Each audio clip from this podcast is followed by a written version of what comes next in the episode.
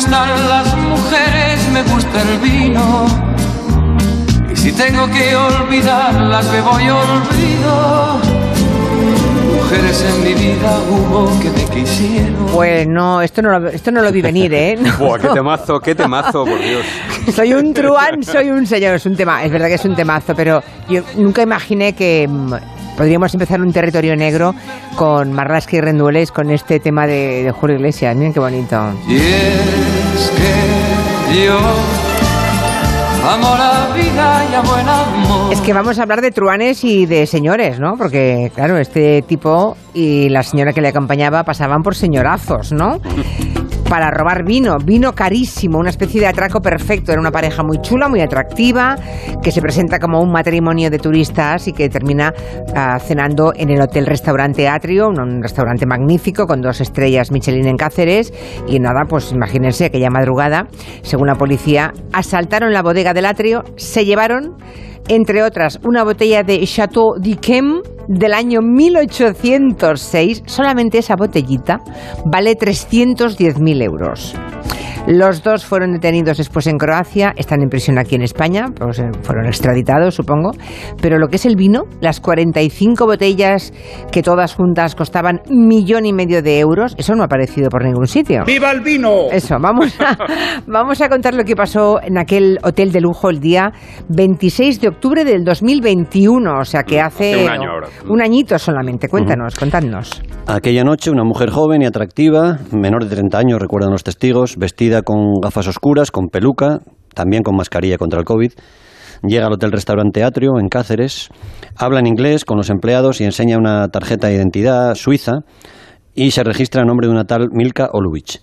Paga con una tarjeta prepago y dice que esa noche va a cenar en el famosísimo restaurante del hotel y que lo hará acompañada de otra persona, de su pareja, que va a, va a llegar más tarde. Luego, en efecto, llega un hombre, llega un tipo un poquito mayor que ella, de ojos claros, atractivo, fuerte, de complexión fuerte, y él no se registra en el hotel.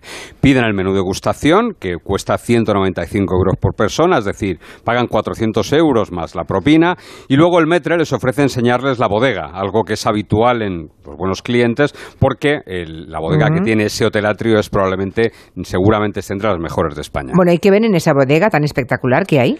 Uno de los dueños del atrio, Toño Pérez, eh, tiene ahí una colección espectacular de vinos y la pareja de turistas va viendo lo que son las joyas de la corona de ese sitio. ¿no? Son varias botellas de Romané Conti, que es un tinto francés de la Borgoña, del que solo se hacen en el mundo 3.500 botellas cada año.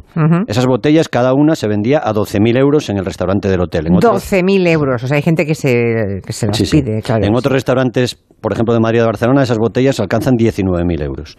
También les enseñan, aquella noche en la bodega, la botella de Chateau d'Yquem del año 1806, un vino dulce de Burdeos que está valorada en 310.000 euros. Y a medida que ellos iban viendo, les iban enseñando la bodega, la policía cree que ellos también se iban quedando, se iban fijando en las medidas de seguridad que tenía el local, ¿no?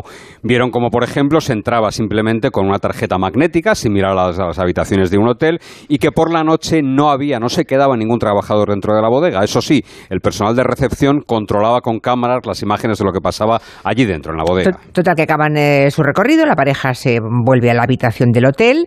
Recordemos que el hombre no se ha registrado, ¿no? Ella figura como una turista con documentación suiza.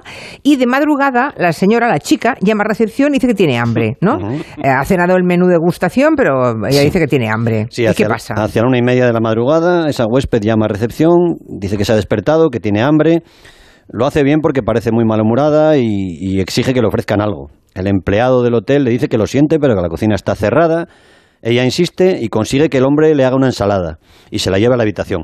Así logra que deje vacía la recepción y, por tanto, que deje de vigilar las cámaras de seguridad que muestran que enseñan lo que ocurre a la entrada y a la salida de la bodega. No sabemos lo copiosa que era la ensalada, pero ella le cuenta al trabajador "Mm, que tiene un poco más de hambre, que a ver si le puede dar algo de postre, ¿no? Y el empleado le dice que ya no hay más, que no puede ofrecerle más cosas y vuelve a su puesto. Pero mientras tanto, el hombre ha entrado en la bodega y en una operación rapidísima y limpísima se ha llevado 45 botellas de vino, in- in- incluido, por supuesto, La máscara la esa. Mm. máscara. Y los 38 Romane Conti. Vale, pero hacía falta una llave magnética, habéis dicho, ¿no? Para abrir la puerta de la bodega del hotel. Eh, ¿la, la consiguieron o, como, o la forzaron? ¿Qué pasó? No, no forzaron, consiguieron. Lo que no se sabe, y esto es uno de los misterios de esta historia, eh, no se sabe cómo, no se sabe si clonaron la tarjeta magnética original o consiguieron una original de la bodega. El asunto es que las cámaras del hotel sí registran la salida de la pareja aquella madrugada. O sea, que no estuviera vigilando el recepcionista no quiere decir que no se grabase todo. Se graba hasta la entrada, Vale, vale, hasta la vale. entrada y la salida. Y esas cámaras muestran cómo se van andando los dos, hombre y mujer, hacia las cinco y media de la mañana. Llevan varias mochilas y bolsas de deporte oscuras cargadas supuestamente con las botellas. Dentro de esas bolsas han metido, se han llevado también del hotel toallas para que las botellas no hagan clink clink, no suenen cuando se rocen al caminar. ¿no? Claro, claro. Los dos cruzan andando el centro de Cáceres, donde varias cámaras de seguridad los graban y se van a las afueras de la ciudad. Bueno, va- vamos a colgar en la web ahora eh, las imágenes de las cámaras de, de seguridad del hotel, ah, porque se pueden ver la, la entrada del hombre en la bodega, ves cómo entra, ¿no? Eh, Sí, para robar y cómo después la pareja se va andando tranquilamente con las mochilas y, y las bolsas de deporte, imagino que dentro mm, llenas de botellas de vino, ¿no? Co- ¿Cómo se investiga un robo así? Porque imagino que ni ella era la turista suiza que decía ser y, y él no se, no se sabía, ¿no? Porque ni no, siquiera son se muy había finos. registrado. Son, son- la verdad es que son, son ladrones muy finos. La investigación no es nada fácil porque efectivamente ella no es una señora suiza con apellido balcánico. Su documentación era completamente chunga, era falsa.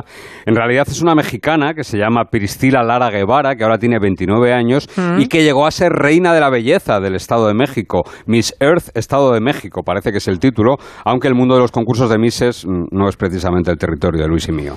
Mm. ¿Y quién era La ese? vida nos ha llevado otro camino, por otro Ya, camino. me imagino que... La, la imagen, la imagen de ella aparece en varias páginas eróticas y Ah. también de líneas de contactos. La policía llega a esta reina de la belleza siguiendo el rastro del hombre, que ese sí que es un viejo conocido de la policía española y de otras policías O sea, europeas. ya había hecho alguna de las suyas el, el señor, ¿no? ¿Qui- ¿Quién es él? Hablamos de un ladrón que roba solamente vinos. O sea, yo no sabía que existía gente así. Mm, que se sepa vinos y espirituosos, como dicen. eh, Ya, vinos la- finos. la- eh. ladrones muy especializados, sí. El hombre Ya. se llama Constantín Gabriel Dimitru, nació en Rumanía, aunque también tiene, además de ciudadanía rumana, tiene pasaporte holandés.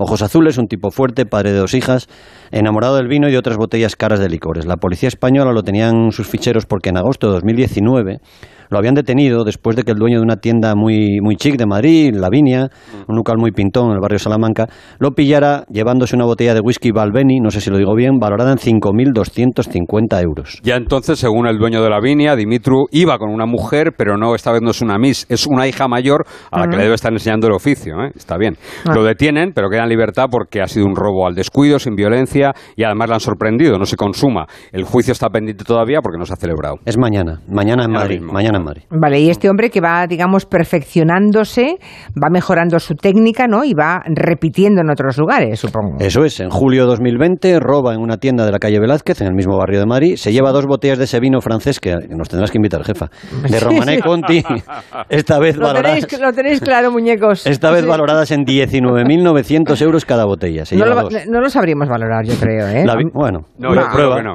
No, La víctima, la víctima denuncia que es esa vi- ese día Constantin va acompañado de una mujer que parece sudamericana.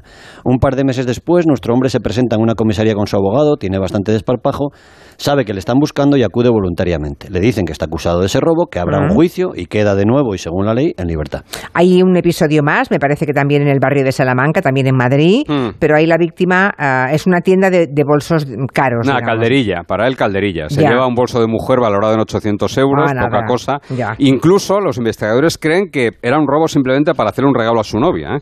En octubre del año 2021, 13 días antes del robo de Atrio, de Cáceres, Mm. una patrulla de policía que está por el barrio lo identifica y lo para por la calle. Comprueban quién es, que tiene causas pendientes y una vez más le pasan la receta, como dicen los policías, es decir, le dicen los cargos que hay contra él y una vez más queda en libertad. Vale, y 13 días después de esa receta, ¿no? De que le lea lo que hay pendiente, es cuando la pareja llega al Hotel Atrio en Cáceres y roba esa millonada en botellas de vino, ¿no? Según los investigadores. Sí, los investigadores, la policía cree que estuvo, estuvieron, la pareja estuvieron al menos tres veces en el atrio preparando el golpe, comprobando las medidas de seguridad. Y tres meses después del atraco, en enero de este año, 2022, Sí. los agentes ya tienen identificada a la pareja que ya no está, obviamente, en su casa de Madrid. Por cierto, un piso alquilado, y también hay que tener sangre en fría, muy cerca de la comisaría central de policía. Complejo de Canillas. Canillas. Cerca Sí. de la comisaría, caray. sí, sí, muy cerca. sí. El casero les cuenta que la pareja se marchó aquel otoño, muy poco después del robo, y que una hija del hombre murió de forma trágica en enero del año 2022. ¿De este a- de este año? Sí, de este año, sí.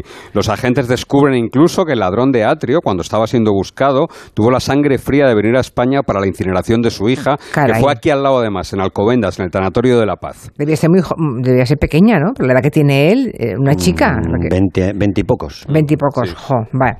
Bueno, el, caso es que al final son detenidos eh, algunos meses más tarde. Fue en Croacia, ¿no? Sí. ¿Y qué se sabe de la fuga de la pareja? ¿Estuvieron allí todo el tiempo en Croacia o se no, movieron? No, no, no hay registros de su salida de España. Todo indica que se fueron en coche. Hay zonas de sombra, pero se movieron por varios países de la Unión Europea.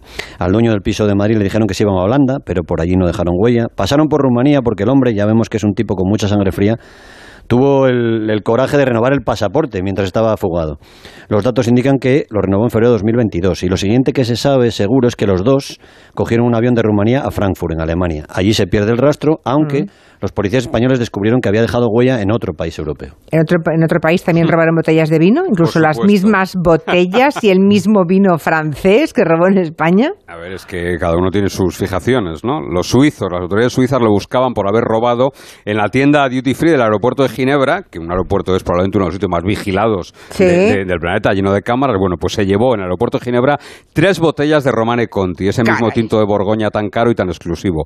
La robó en el año 2019, lo detuvieron en Suiza en octubre del 2020, pero quedó en libertad de nuevo a la espera de ser juzgado. Pero vamos, que la última pista es que él y su pareja, la señora estupenda mexicana, estuvieron en Alemania. Pero ¿cómo les detienen y cuándo fue eso?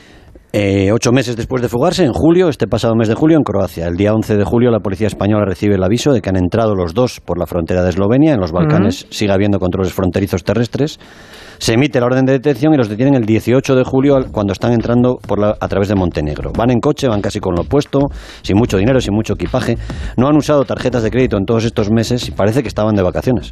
Y creo que los dos eh, son enviados a España, ¿no? Y ahora están en prisión. Esta vez sí que están a la espera de juicio. Esta vez sí que no han salido de la cárcel, ¿no?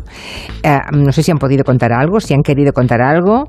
Mm, y sobre todo, ¿dónde tienen el vino? ¿Dónde están las botellas de vino? Porque claro, son, es un millón y medio de euros en botellas de vino, ¿eh? poca broma. Ellos lo han contado mucho, desde luego. Su abogada, Silvia Córdoba, pidió la libertad para los dos porque dice que no hay pruebas contundentes del robo, que tampoco, hombre, existe riesgo de fuga, algo que el jugador rechazó. Sí dijo algo la abogada que es cierto, ¿no? Que la pena que les puede caer es un máximo de cinco años, porque no lo olvidemos, es un robo sin violencia, no hay fuerza, no hay intimidación y por tanto es, es la máxima carga penal que puede tener. Los dueños de Atrio ya han cobrado el seguro por los vinos robados y esta abogada asegura que las botellas, bueno, que tampoco valían tanto porque la superbotella esa de los 300 y pico mil euros se había roto en su día y había sido recogida y trasvasada por expertos a otra botella, algo que sí, que es cierto. ¿Y cómo se sabe que pues, se les rompió a ellos? no, no, no, se había roto en su día accidentalmente y hubo ah. un proceso casi de, bueno, tendría que estar aquí el profesor Arzuaga, ah, con, con, varios humiliers para recuperar la parte del vino, trasladarlo a otra botella. Mía, madre es lo que tiene comprarte una botella de 300.000 que se te rompe y te mueres, claro. Sí, los dos siguen en prisión. La investigación ha descubierto que 10 días antes del robo al atrio habían llamado para hacer una reserva en otro restaurante de lujo, esta vez en Madrid, el coque de los hermanos Sandoval, que podía ser otro de sus objetivos. y del pues vino, jefa, no se sabe nada. Nada de nada. Solo que las botellas de Romané Conti, esto nos han contado en la policía, tienen salida porque se hacen muy poquitas al año y hay un mercado, digamos, en B para colocarlas a restaurantes de lujo de todo el mundo. O sea que habrá restaurantes que compren botellas robadas. Claro, o sea, entre señorazos anda el juego, ¿no? Se envían a uno a robar para luego ellos pagarlas a ese precio en restaurantes de lujo. Pues chico, bueno, no voy a decir lo que pienso.